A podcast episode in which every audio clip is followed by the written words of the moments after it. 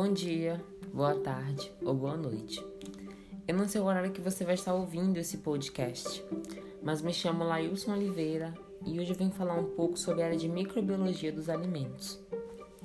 A microbiologia é classicamente definida como área da ciência que se dedica ao estudo de organismos que somente podem ser visualizados ao microscópio. Com base nesse conceito, a microbiologia aborda um vasto e diverso grupo de organismos unicelulares de dimensões reduzidas. A microbiologia de alimentos é a parte da microbiologia que trata aí dos processos em que os microorganismos influenciam nas características dos produtos de consumo alimentício humano ou animal.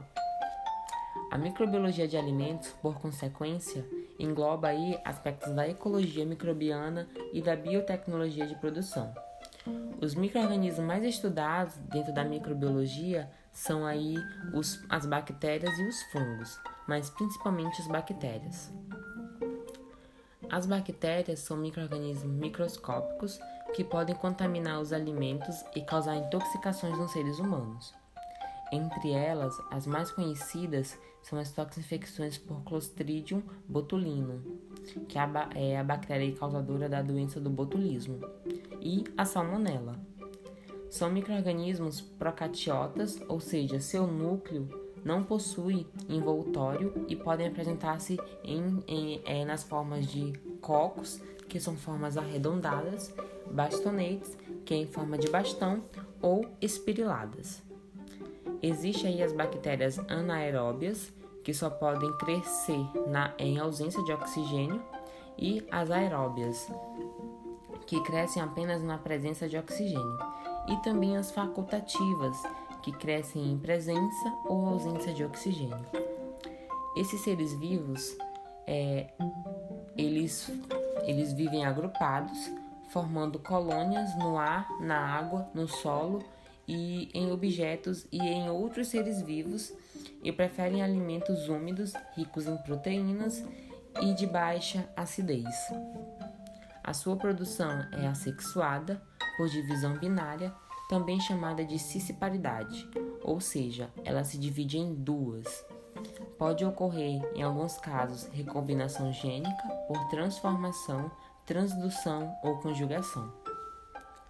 A grande dificuldade em eliminar as bactérias do meio ambiente deve-se ao fato de elas apresentarem também em forma de esporos, os quais resistem em ambientes desfavoráveis e em condições críticas por longos períodos. Já os fungos eles vão se dividir em dois grupos, os bolores e as leveduras.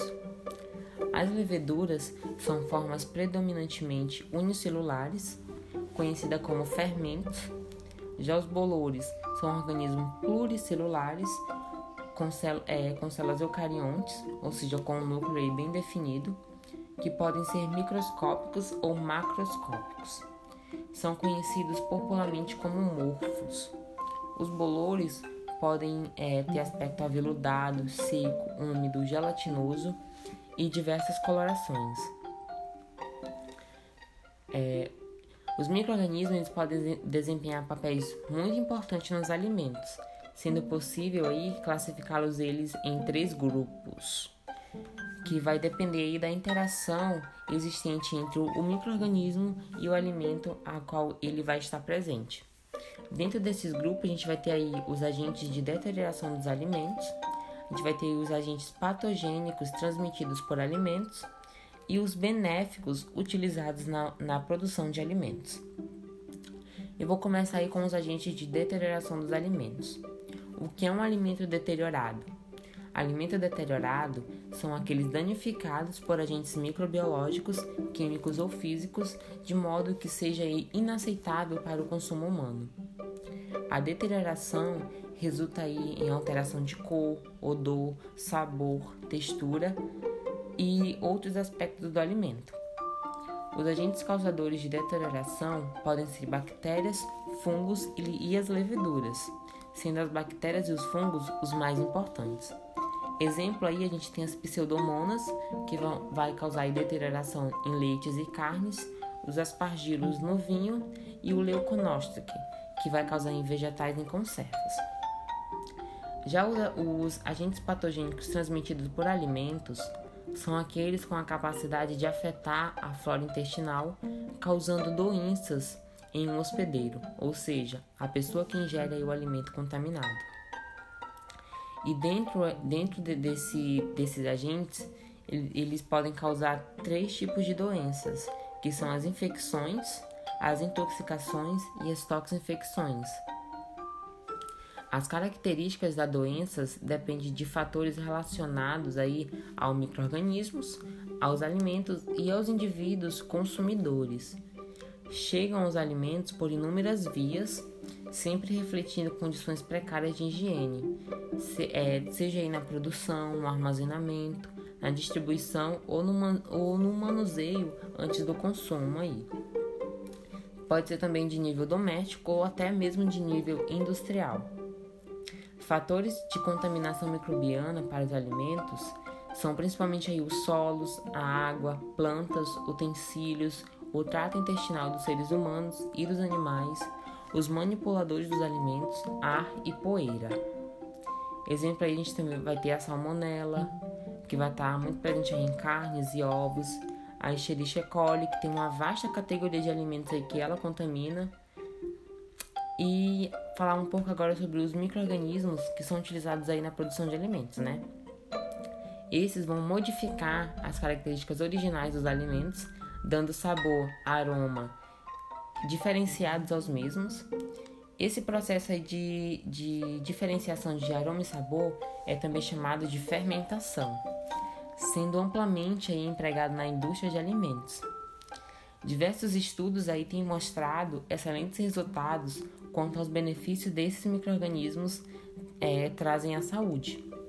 O mesmo microorganismo pode ter atividades diferentes em alimentos diferentes. Enquanto em alguns ele causam deterioração, em outros essa, essas reações biológicas podem ser desejáveis nos alimentos. Exemplo aí a gente vai ter a fermentação do leite, causado pelos lactobacilos acidófilos, é, pelos lactobacilos bulgáricos. A gente tem também o, nas carnes, que são os casos dos salames, né? E nos vegetais, que são os picles.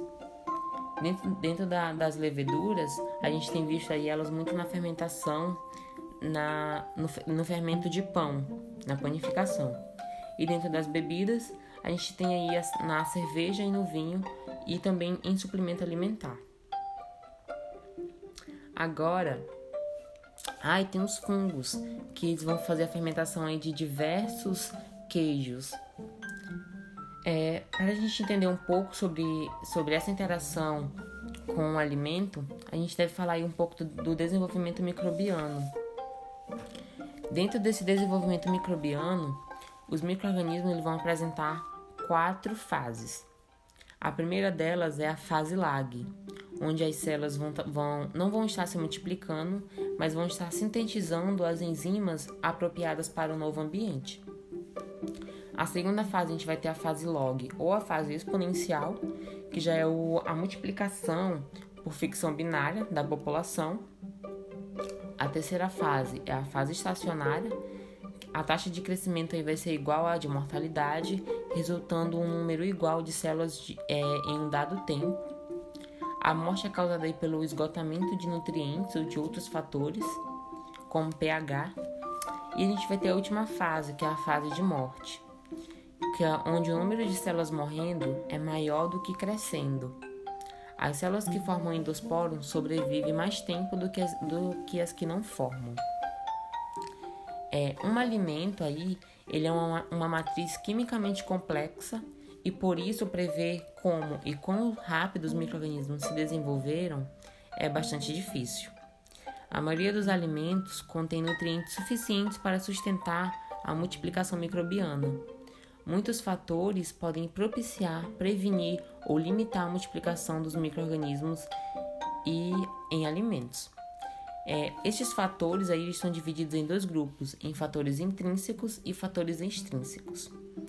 Dentro, dos, dentro dos fatores intrínsecos, que são os fatores relacionados às características próprias do alimento, a gente vai ter aí pH, atividade de água, potencial de oxirredução, é, nutriente disponível, antimicrobianos naturais e estrutura biológica. O pH é a medida da acidez e alcalinidade de um alimento. Cada microorganismo é, possui o seu pH ideal, mas a maioria prefere um pH próximo da neutralidade, em torno de 6,5 a 7,5. Já a atividade de água é a medida de água disponível em um determinado alimento. Esse valor ele vai, ele vai variar de 0 a 1. Quanto mais próximo de 1, mais água estará disponível e, em consequência, mais perecível será o meu alimento. O potencial de oxirredução é definido aí, de modo geral pela facilidade com que um substrato ganha e perde elétrons. É, os antimicrobianos naturais são os agentes químicos presentes em determinados alimentos que inibem aí o crescimento de microorganismos.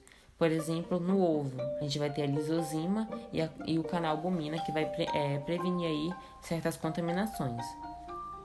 Em questão da estrutura biológica, refere-se aí à cobertura natural de alguns alimentos. No caso aí são as cascas dos alimentos. O segundo fator é o fator extrínseco, que são aqueles que têm relação com o ambiente no qual o alimento está presente. Dentro desse, a gente tem é, três fatores, que é a temperatura, a umidade relativa e a composição atmosférica. Dentro da temperatura, as faixas de temperatura para multiplicação microbiana, bem como o pH, possuem um valor mínimo e o outro máximo. O valor ótimo de temperatura de multiplicação determina o grupo ao qual o microorganismo pertencerá.